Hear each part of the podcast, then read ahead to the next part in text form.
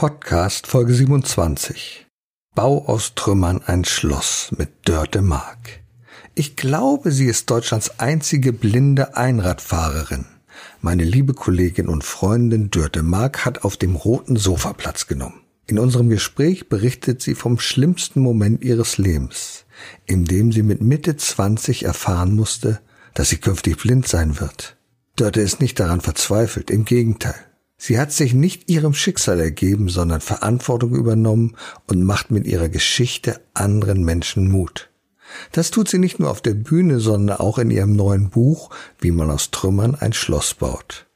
Wer dort einmal mit ihrer unbeschwerten, fröhlichen und doch eindringlichen Art auf der Bühne erlebt hat, der ist für immer ein Fan von ihr. Erfolg braucht Verantwortung. Der Podcast von und mit Udo Gast. Herzlich willkommen beim Gastredner. Ja, mein Name ist Udo Gast und neben mir sitzt Dörte Mark. Dörte Mark, mit der kann man sich auch ein bisschen streiten und sie sagt einfach, das sehe ich anders. Und das ist gelogen. Das ist gelogen, ne? wenn du sagst, Nein, ich sehe das, das, ist nicht anders. gelogen. Das ist total richtig, Udo. Ich sehe das bestimmt anders als du, weil ich sehe ja gar nicht. Also Du ich siehst bin, ja gar nee, nicht. ich sehe ja gar nicht, also es ist ja anders als du. Ja, Oder? das stimmt. Ja, also insofern. Sie sollten noch etwas wissen. Dörte ist Moderatorin. Die ist Vortragsrednerin. Mhm. Sie ist Künstlerin. Sie ist eigentlich die einzige blinde Einradfahrerin hier in Deutschland. Kann man das so sagen? Das stimmt tatsächlich. Zumindest habe ich das rauf und runter gegoogelt. Aber das liegt ja daran, dass nicht so viele Leute Einrad fahren und nicht so viele Leute blind sind. Und die Schnittmenge sind dann noch weniger. Das, ist das ziemlich, das kenne ich von der Mm, Mathematik. mm, Schnittmenge, mm, das ist schon ein ganz So- tolles So kommt Thema. es dann tatsächlich, dass ich jetzt irgendwie sagen kann, ich bin die einzige blinde Einradfahrerin. Ja. Ja, und du hast ein Buch geschrieben. Ein Buch über deine Lebensgeschichte. Aus Trümmern ein Schloss bauen? Oder wie heißt dieses Buch? Wie man aus Trümmern ein Schloss baut, so heißt das. Und das ist gerade frisch rausgekommen, Ende September im Patmos Verlag. Aber ich glaube, wir müssen so ein bisschen noch ausholen von deiner Geschichte, weil viele kennen ja deine Geschichte noch gar nicht. Vielleicht kannst du so ein bisschen was drüber erzählen. Wie bist du überhaupt dazu gekommen? Dass ich ein Buch geschrieben habe oder dass ich eine Geschichte habe, von der Nee, dass ich du eine Geschichte hast. könnte- Lass uns mal bei Adam und Eva anfangen. Lass uns mal bei der Geschichte anfangen. Ja, also ähm, ich mach's mal kurz. Ja. Ähm, ich bin in meiner ersten Karriere Straßenkünstlerin gewesen, Jonglieren, Akrobatik, Einradfahren, deshalb auch das Einradfahren. Und dann bin ich auf eine Zirkustheaterschule gegangen nach Bristol in England, Circomedia, habe noch Trapez gelernt, habe danach eine Company gegründet, eine freie Theatercompany mit zwei anderen Frauen. Wir sind getourt und haben Preise gewonnen und alles war großartig, alles war bunt, alles schillerte, alles leuchtete. Tolles Leben. Und dann habe ich eine Diagnose bekommen, unheilbare Augenerkrankung. Also es ist eine seltene Netzhauterkrankung, Ja, heißt ja. Retinitis pigmentosa. Okay. Das habe ich bis zu dem Zeitpunkt, als ich selbst die Diagnose bekommen habe, habe ich das noch nie gehört. Ich finde, es klingt auch schon sehr gefährlich, oder? Äh, ich weiß nicht, ob es gefährlich klingt. Es ist auf jeden Fall äh, etwas, was so selten ist. Es hat einer von 5000 Menschen. Also so. Und du kannst es halt gar nicht behandeln. Du kannst es nicht aufhalten. Und das war was, was ich zuerst überhaupt nicht akzeptieren wollte. Ich konnte es auch nicht begreifen, dass es überhaupt sowas gibt und das mich trifft und alles. Und dann habe ich versucht, Himmel und Hölle und alles in die, ja, alles irgendwie zu versuchen oder mich an jeden Strohhalm zu klammern, weil ich wollte auf keinen Fall blind werden. Ich wollte, konnte mir das nicht vorstellen. Und ähm, das hat am Ende nicht geklappt. Also ich bin blind geworden. Und dann war es aber anders, als ich das befürchtet habe. Ganz anders. Es gab jetzt für dich zwei Konsequenzen, das hast du mal berichtet. Du hast gesagt, es gibt zwei Alternativen. Ich werde nicht blind oder wenn ich blind werde, aber vielleicht magst du das lieber selber erzählen. Mhm. Ja, ich bin aus der Augenarztpraxis raus, als ich eben wusste, was das ist und was das bedeutet. Dann habe ich zwei Pläne gehabt. Plan A, ich werde nicht blind. Ich werde es den Augenärzten zeigen. Natürlich kann man was machen. Ich, ich, ne, kann man nicht einfach jemand kommen und sagen, du wirst blind und ich sage, na gut. Also, ne, das war mein Plan A. Ich werde nicht blind. Und mein Plan B war, wenn ich blind werde, dann nehme ich mir das Leben. Ich konnte mir das nicht vorstellen. Ich dachte, das Leben ist dann zu Ende. Ja. Also Dörte, ich finde es gut, dass du dich äh, nicht für diese Alternative Ja, entschieden hast. Das bin ich mittlerweile also, auch, aber das war, war ein Weg. Ja, Denn mittlerweile begeisterst du ja Menschen mit deiner Geschichte. Und du gibst ihnen so viel Kraft, du gibst ihnen so viel Zuversicht. Denn viele Menschen stehen genau an so einem Punkt, dass sie sagen, es geht nicht weiter, es gibt einen schweren Schicksalsschlag, ich weiß nicht, was ich tun soll, ich bin hoffnungslos. Und du hast eigentlich das genommen, worum es auch in meinem Podcast geht. Erfolg braucht Verantwortung. Du hast Verantwortung für dein Leben übernommen und hast gesagt, ich versuche jetzt alles, um hm. das Beste daraus zu machen. Ja, also irgendwann kommt der Punkt, wo du dich entscheiden musst, ich nehme das jetzt, das Schicksal, mhm. das Schicksal jetzt wieder in meine eigenen Hände und schaue, was ich daraus machen kann. Aber bis zu dem Punkt war es schon auch ein Weg. Also erst als ich wirklich ganz unten angekommen war, konnte ich sozusagen wieder anfangen. Und das Verrückte war, Du denkst ja, du willst nicht ganz unten ankommen. Mhm. Auch aus gutem Grund, weil du weißt ja nicht, ob du dann kaputt gehst. Du weißt nicht, ob du dann zerbrichst. Das kann ja auch passieren. Und für mich war es echt anders, als ich das befürchtet habe, weil plötzlich hatte ich an dem Punkt, wo es nicht mehr weiter runter ging, Boden unter den Füßen. Mhm. Und von da konnte ich dann wieder anfangen. Ja, dein Vater hatte ja ganz tröstende Worte für dich. Der hat dir gesagt, wenn du blind wirst, ach, ich habe ein paar Alternativen für dich. Ne? Ja, Der, ich bin auf dem Bauernhof groß geworden. Mein Vater hat wortwörtlich gesagt, Jo, das Beste ist, du trägst wer bei uns zu Hus in, jo. wie Muttern und mir. Also bei Papa und Mama ja. sollte ich auf dem Dorf wohnen und dann könnte ich vielleicht Schreibkraft werden in einem Kreisamt von Pinneberg. Mhm. Und dann könnte ich vielleicht auch zum Blindenkegeln gehen, so kommt man dann mal raus. Hm. Nun kann ich mir vorstellen, dass es Menschen gibt, die ganz gerne an einem Schreibtisch sitzen. Es gibt mhm. auch Menschen, die kegeln gerne. Ja. Aber ich war Trapezartistin, Udo. Ich wollte Nein, nicht das kann kegeln. ich mir auch nicht vorstellen, ich dass nicht du kegeln, kegeln wolltest. Nein. ja. Das ist richtig. Ja, aber dann hast du ja Himmel und Hölle in Bewegung gesetzt, um dieser Krankheit zu entfliehen. Das ist richtig. Du warst ja sogar in China, mhm. Äh, überall auf der Welt. Du hast also jeden Experten wahrgenommen, den es irgendwie gab, ob der esoterisch war oder nicht, und mhm. hast zunächst mal versucht, versucht, diesem Schicksal zu entfliehen, oder? Ja, total, total. Mhm. Ich habe wirklich alles versucht und das war, ich habe 92 die Diagnose gekriegt. Da gab es ja noch gar kein Internet. Ja. Aber trotzdem ist es mir gelungen, so viele paar ganz gute, aber auch ein paar sehr schräge ähm, Heiler zu finden. Und ja, ich habe wirklich alles versucht. Naja, und mittlerweile ist es so, ich glaube, du möchtest gar nicht mehr sehen, oder? Das ist eine ganz interessante Frage. Es gab eine ganz lange Zeit eigentlich, wo ich genau das gesagt habe, weil mhm. ich einfach mit meinem Leben so zufrieden war. Also ich habe ein erfülltes Leben, egal ob ich blind bin oder nicht. Und dann habe ich eine ganze Zeit lang auch gedacht, ich muss nicht wieder sehen können. Mhm. Und vielleicht will ich das ja auch gar nicht. Aber mittlerweile denke ich, naja, wenn das möglich wäre, bin ich vielleicht auch zu neugierig, um zu sagen, lass mal ausprobieren. Ja, neugierig bist du ja ohnehin, um neue Dinge auszuprobieren, etwas zu machen. Du hast ja den Dialog im Dunkeln da hast du ja ganz neue, spektakuläre Sachen gemacht. Ich kann mich erinnern, du hast mir mal erzählt, äh, dass da Menschen von zwei Konfessionen waren und die erst dadurch, dass du sie geleitet hast, dass sie ihnen vor Augen geführt hast, blind vor Augen geführt hast, wie gut es ist, wenn man nicht sieht, weil du ja immer selektiv siehst. Mhm, mhm. Ja, das, das kam so, ich habe beim Dialog im Dunkeln, konnte ich so Workshops entwickeln für Teams und Führungskräfte, also Business-Workshops. Und die konnten wir dann auch präsentieren auf dem Weltwirtschaftsforum in Davos total abgefahren eigentlich. Ey, und den Wirtschaftsgipfel in Davos. Meine Güte, wer kommt denn ja. da schon hin? Dörte Mark kommt zum Weltwirtschaftsgipfel. Ja, ich finde das, das klasse. Das ist, ja.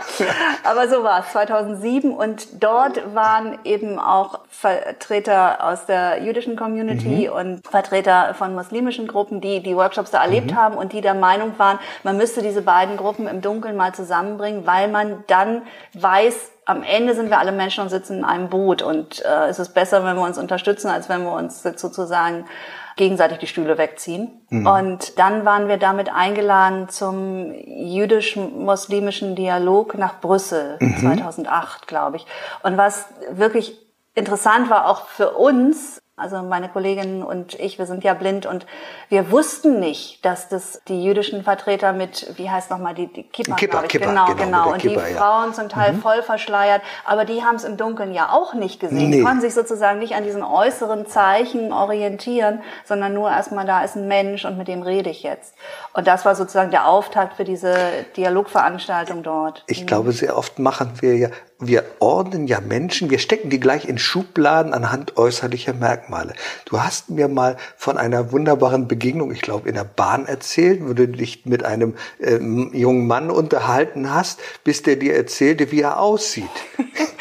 habe ich mich trotzdem nicht, ich glaube, du meinst den, aber mit dem habe ich mich ja. trotzdem noch weiter unterhalten. Das Verrückte ja. war, also wir kamen ins Gespräch, ich kam sehr oft in der Bahn ja. mit Menschen ins Gespräch. Das liegt auch daran, dass meine Blindenhündin sehr kommunikativ mhm. ist. Eigentlich kommt die meistens mit den Leuten Ja, also mit Lila komme ich bestens und dann, klar.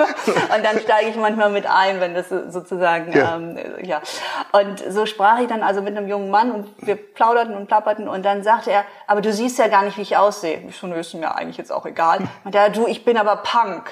Und ich so, okay, meinetwegen kannst du. Ja, aber ich habe hier richtig, und dann beschrieb er das so mit seiner vollen Montur ja. und äh, Wasser alles ne, und, und Haare. Und er hatte halt alles gegeben. Und äh, jetzt saß er einer Blinden gegenüber, mich hat das überhaupt nicht interessiert. das war schon witzig, ja. Mhm. Naja, also ich glaube, du gehst in das Spüren der Menschen. Ich habe das erlebt, als du bei mir auf der WM-Nacht warst, also wo es um Wissen und Motivation geht. Du warst die Einzige, bei der die Menschen aufgestanden haben und Standing Ovations gemacht haben, weil du diese wunderbare Gabe hast, Menschen zu berühren und ihnen vor Augen zu führen, was die wichtigen Dinge im Leben sind. Und das hast du auch in deinem Buch hier geschrieben, oder? Weißt du, ich glaube, wenn du, wenn du sowas erlebt hast wie ich, dann hast du zumindest die Chance, dir so Fragen zu stellen, was ist denn wirklich das, was für mich wesentlich mhm. ist? Was will ich denn wirklich? Also kommst sozusagen schon an einem Punkt, wo du ja, wo du sozusagen alle Karten auf den Tisch legst. Das mhm. ist sozusagen das, was ja als Chance in sowas drin liegt. Also mhm. ich will jetzt gar nicht irgendwie ein Loblied auf Schicksalsschläge, das wäre mhm. ja völlig absurd. Aber die Chance liegt da drin und ja, Erzähl doch mal, wie ist es, ich muss das mal in die Kamera halten. Mhm. Also Dörte Mark, die Geschichte meines Erblindens und wie ich wieder Lebensfreude fand, wie man aus Trümmern ein Schloss baut. Genau, da fahre ich auch Einrad. Ne? Da fährst du Einrad, da fährst du Einrad. Und das Tolle ist, wie wir jetzt gar nicht sehen, mit einem blinden Stock in der Hand. Einrad fahren mit einem blinden Stock. Das habe ich noch nie gesehen. Ich auch nicht. Nein, du hast es natürlich noch nicht. Aber erzähl doch mal, wie kam es zu diesem Buch hier? Naja, ich bin ja Moderatorin und ja. Rednerin und so. Und ich habe ähm, so ein Jahrescoaching machen dürfen bei der Sabine Askodom. Das war ja. großartig, ich habe ein Stipendium gekriegt und so konnte ich das dann machen. Und die kam sofort, du musst ein Buch schreiben. Und ich so, wie ein Buch? Und habe ich noch nie drüber nachgedacht. Und dann fing ich aber trotzdem an, drüber nachzudenken, wenn das so ist, dann denke ich mal drüber nach. Und dann habe ich auch angefangen und hat es mir Spaß gemacht. Das war irgendwie wirklich nochmal entscheidender als diese Idee in deiner mhm. Branche, da hat man halt ein Buch. Also ich habe dann wirklich am Schreiben selbst Freude gehabt und ja. so hat sich das Buch dann sozusagen geschrieben. Und dann hatte ich das große Glück, auch noch einen Verlag zu finden. Und, ja. ja. Jetzt muss ich mal einhaken, weil ich glaube, der ein oder andere Zuhörer wird sagen, äh, blind und ein Buch schreiben. Erzähl mal, wie geht das praktisch? Diktierst ah, ja, du das klar. oder? Nee, oder? Nee. Ich habe ich hab einen Computer, der mit mir spricht. Ja. Also der Computer hat so eine Software, dass ich zehn Finger blind tippe, wie jede Sekretärin okay. auch. Aber was ich geschrieben habe, das geht sozusagen übers Hören, also über die Sprachausgabe kann ich das dann wieder hören und navigieren ah, und machen und tun. So. Ich habe auch so eine Punktschriftzeile, so eine Breilzeile, mit der arbeite ich okay. aber nicht so viel, weil ich einfach so spät Punktschrift gelernt habe, dass es viel zu langsam ist. Ich okay. mache das eigentlich alles mit der Sprachausgabe, nicht mit Spracheingabe, also mhm. ich, ne, ich tippe, aber der Computer spricht mit mir zurück sozusagen. Achso, und du hörst dann, der sagt dir, was du falsch geschrieben hast, kann man das so kann sagen, ich auch, also ich kann natürlich die Rechtschreibprüfung machen und das okay. sagt er mir dann, also alles, was, was Sehende äh, mhm. eben über den Bildschirm machen, mache ich dann sozusagen übers Hören. Ich habe dann so Tastenkürzel, wie ich sozusagen zur nächsten Überschrift oder zum nächsten Link oder mhm. was auch immer ich da gerade vorhab, machen kann, ja. Nun, nun, sind wir im Moment ja in einer, einer, Zeit, die für alle sehr schwierig ist, für alle, die auf der Bühne stehen, mhm. weil wir quasi im März waren wir in einem Lockdown. Jetzt ist es schon wieder so, mhm. dass wir nicht auftreten können ja, auf. Und dazwischen war es auch nicht so doll. Nein, das war einfach nicht so doll, muss man sagen. Mhm. Wie war das für dich in dieser Zeit? Du hast doch bestimmt auch ganz viele Aufträge verloren. Total. Die wurden storniert. Ja, total. Ich bin ja noch gar nicht so lange selbstständig. Also mhm. das äh, bin jetzt im dritten Jahr und das wäre mein Jahr geworden von der Auftragslage ja. her. Wahnsinn. Und dann ging es ab Februar natürlich zack, zack, zack, alles irgendwie erstmal verschoben in den Herbst und dann aber auch wieder nochmal verschoben und abgesagt und sowas alles. Und für mich das Gute war, dass ich die Deadline für das Buch hatte. Also mhm. so hatte ich sozusagen erstmal was zu tun. Erstmal fertig schreiben, dann durchs Lektorat und was dann noch so alles an Korrekturschleifen kommt. Also ich war schon beschäftigt. Und es war fast so, dass ich gedacht habe, wie hätte ich das eigentlich beides schaffen wollen? Also die, ah, ja. Aufträge und das Buch fertig schreiben, das wäre schon eng geworden. So war es ganz gut. Und ab Sommer kamen dann Aufträge wieder, die so in Hybridformat abgelaufen mhm. sind. Also insofern, ja. Also Hybrid heißt ja, da ist ein ganz kleines Publikum Richtig, mit genau, Abstand genau, genau. und der Rest mhm. äh, läuft digital. Also das wird genau, etwas übertragen. Genau, du hast ein kleines Publikum. Mhm. Du hast, äh, wenn ich moderiere, die Podiumsrunde, die Referenten hast du vor Ort und dann eben Kameratechnik und so weiter und ein Live-Chat oder was auch immer, weil ganz viele Menschen zugeschaltet sind, mhm. die sich ja auch beteiligen sollen. Das und jetzt habe ich auch Veranstaltungen schon gemacht, wo wirklich alle nur zugeschaltet waren, nur okay. die Technik und Referenten vor Ort. Kann man machen, ist natürlich nicht das Gleiche, aber kann man machen. Ich denke das auch. Also mhm. die Begegnung mit Menschen, ich meine, dafür sind wir Menschen. Wir sind emotionale mhm. Wesen und wir möchten einander auch live gegenüber sehen. Das Tolle ist natürlich, dass in solchen Formaten wie Zoom wir uns zumindest sehen mhm. können.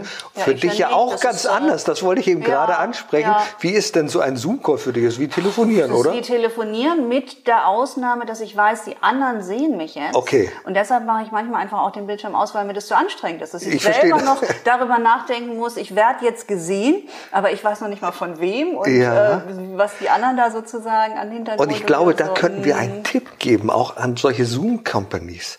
Also wir können in einem Zoom-Call die anderen sehen. Das kannst du nicht. Du mhm. weißt gar nicht, wer dabei mhm. ist. Wir können durchscrollen und sagen, aha, mhm. da ist Frau ja, so und also so. Die Namen kann ich schon auch noch und so, aber dann habe ich so. gleichzeitig noch die Sprachausgabe laufen und so. Ah, ja, okay. ja, also es ist eher wie eine Telefonkonferenz mhm. für mich. Ja, aber ich bin ganz sicher, so wie ich dich kennengelernt habe, dass du auch wieder was Positives rausnimmst aus dieser ganzen Zeit.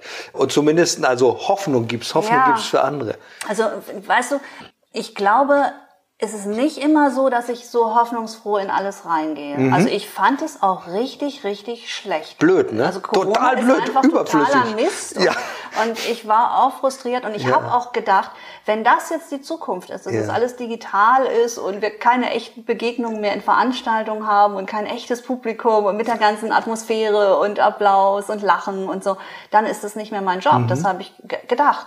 Und als jetzt so die ersten Veranstaltungen wieder kamen, habe ich gedacht, du lasse ich mich halt drauf ein ein und finde, ähm, kann, dass ich dem was abgewinnen kann. Aber ich bin nicht sofort losgelaufen und habe gedacht, oh, jede Krise ist auch eine Chance. Ja, ja, nein, nein, nein. Nee, so, ne? bin ich ne? auch nicht. Also ich, ich lasse mich dann auch gerne vom Leben sozusagen überraschen, ja. ähm, dass es doch äh, anders ist, als wie ich vielleicht vorher gedacht habe. Ja, also ja, es ist nicht so, dass ich versuche von vornherein sozusagen zu steuern und ich sag auch mal, das ist richtiger Mist. Und ich glaube, das ist total wichtig, weil ich, Zuversicht heißt ja nicht, dass du die Dinge schön redest oder Nein. schön denkst oder mhm. sofort sagst, Krise ist immer eine Chance und mhm. ich bin sofort dabei. Nee, Zuversicht heißt ja zu sagen, hier ist echter Mist passiert und ich glaube trotzdem, es wird wieder besser. Und ich muss daran arbeiten. Was ist mein Learning dabei? Mhm. Was kann ich äh, von meiner Person aus tun? Ich glaube ja, viele mhm. Menschen haben das Problem einfach damit, dass sie sagen, oh, alles ist schuld. Die Krise ist schuld, die Umstände sind schuld, die Eltern sind schuld, mhm. alle anderen sind schuld, nur ich mhm. nicht. Übernehmen keine Verantwortung. Und ich glaube, auch das ist sehr wichtig, dass wir überlegen, wie positioniere ich mich? Was mache ich jetzt daraus? Mhm. Stecke ich den Kopf in den Sand oder versuche ich aktiv dieser Situation zu begegnen? Ja. Was, wenn du denkst, dass die anderen schuld sind, ja. ist ja blöd, weil dann bist du Opfer und kannst nichts machen. Dann kann man nie was ja. machen. Ja. Also wenn du sagst, dass du selber schuld bist, mhm. ist auch blöd. Auch blöd. Weil an Corona ist ja einfach auch mal erstmal keiner schuld. Oder genau. wir wissen nicht, ob jemand schuld ist. Es ist auch letztlich vollkommen Es gibt egal. amerikanische Präsidenten, die sagen etwas anderes. ja, aber das ist doch egal. Also, ne? also das macht ja keinen Die haben ja bei uns nicht so Gewicht zum Glück.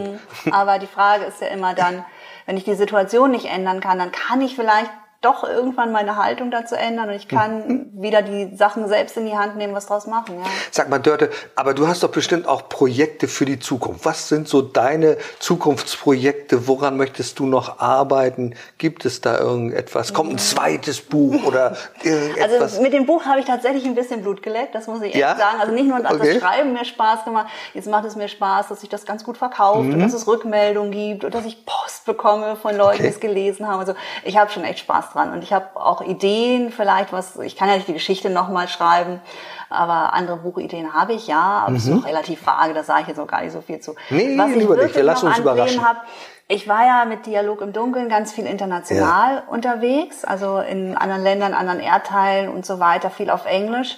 Und das mache ich als Moderatorin und Rednerin bisher noch nicht. Aber Mhm. das würde ich total gerne. Das ist so mein nächster, wäre so der nächste große Schritt. Also du, du hältst, hältst du auch Vorträge auf Englisch oder? Ich habe meine Rede noch in der Form auf einer Bühne noch nie auf Englisch gehalten. Okay. Nee.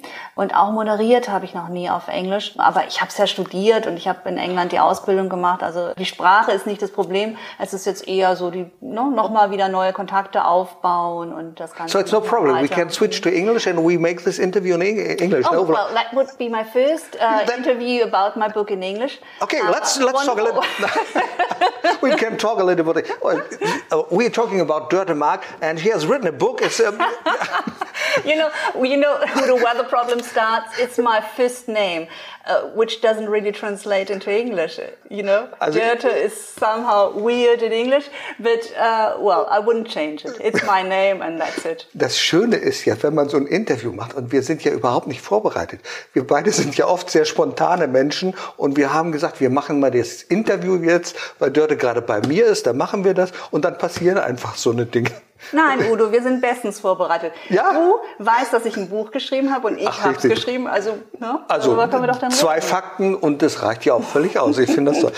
Dörte mal so ein bisschen zum, zum Schluss für unsere Zuhörer. Was kannst du denen mitgeben? Du hast ja, glaube ich, so zwei, drei Dinge, die du, wie du Menschen Kraft geben kannst mit Ansichten, Mhm. Einsichten.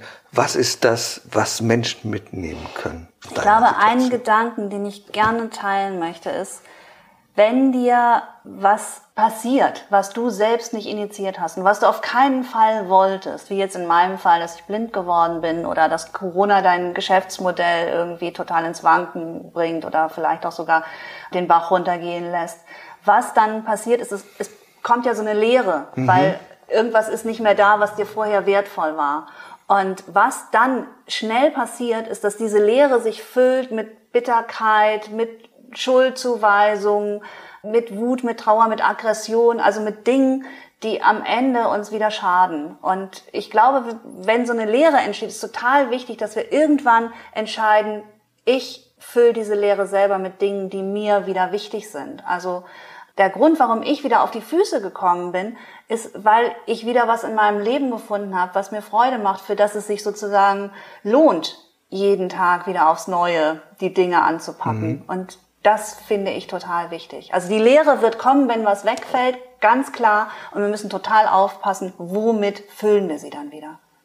Also du fühlst Menschen sozusagen vor Augen, was es heißt, wieder Kraft und Hoffnung zu schöpfen, auf die Dinge sich zu konzentrieren, die wirklich wichtig sind in deinem Leben und die dir auch Spaß machen. Ja, und aber auch erstmal anzuerkennen, das finde ich so wichtig, wenn du wirklich fällst, das kann passieren.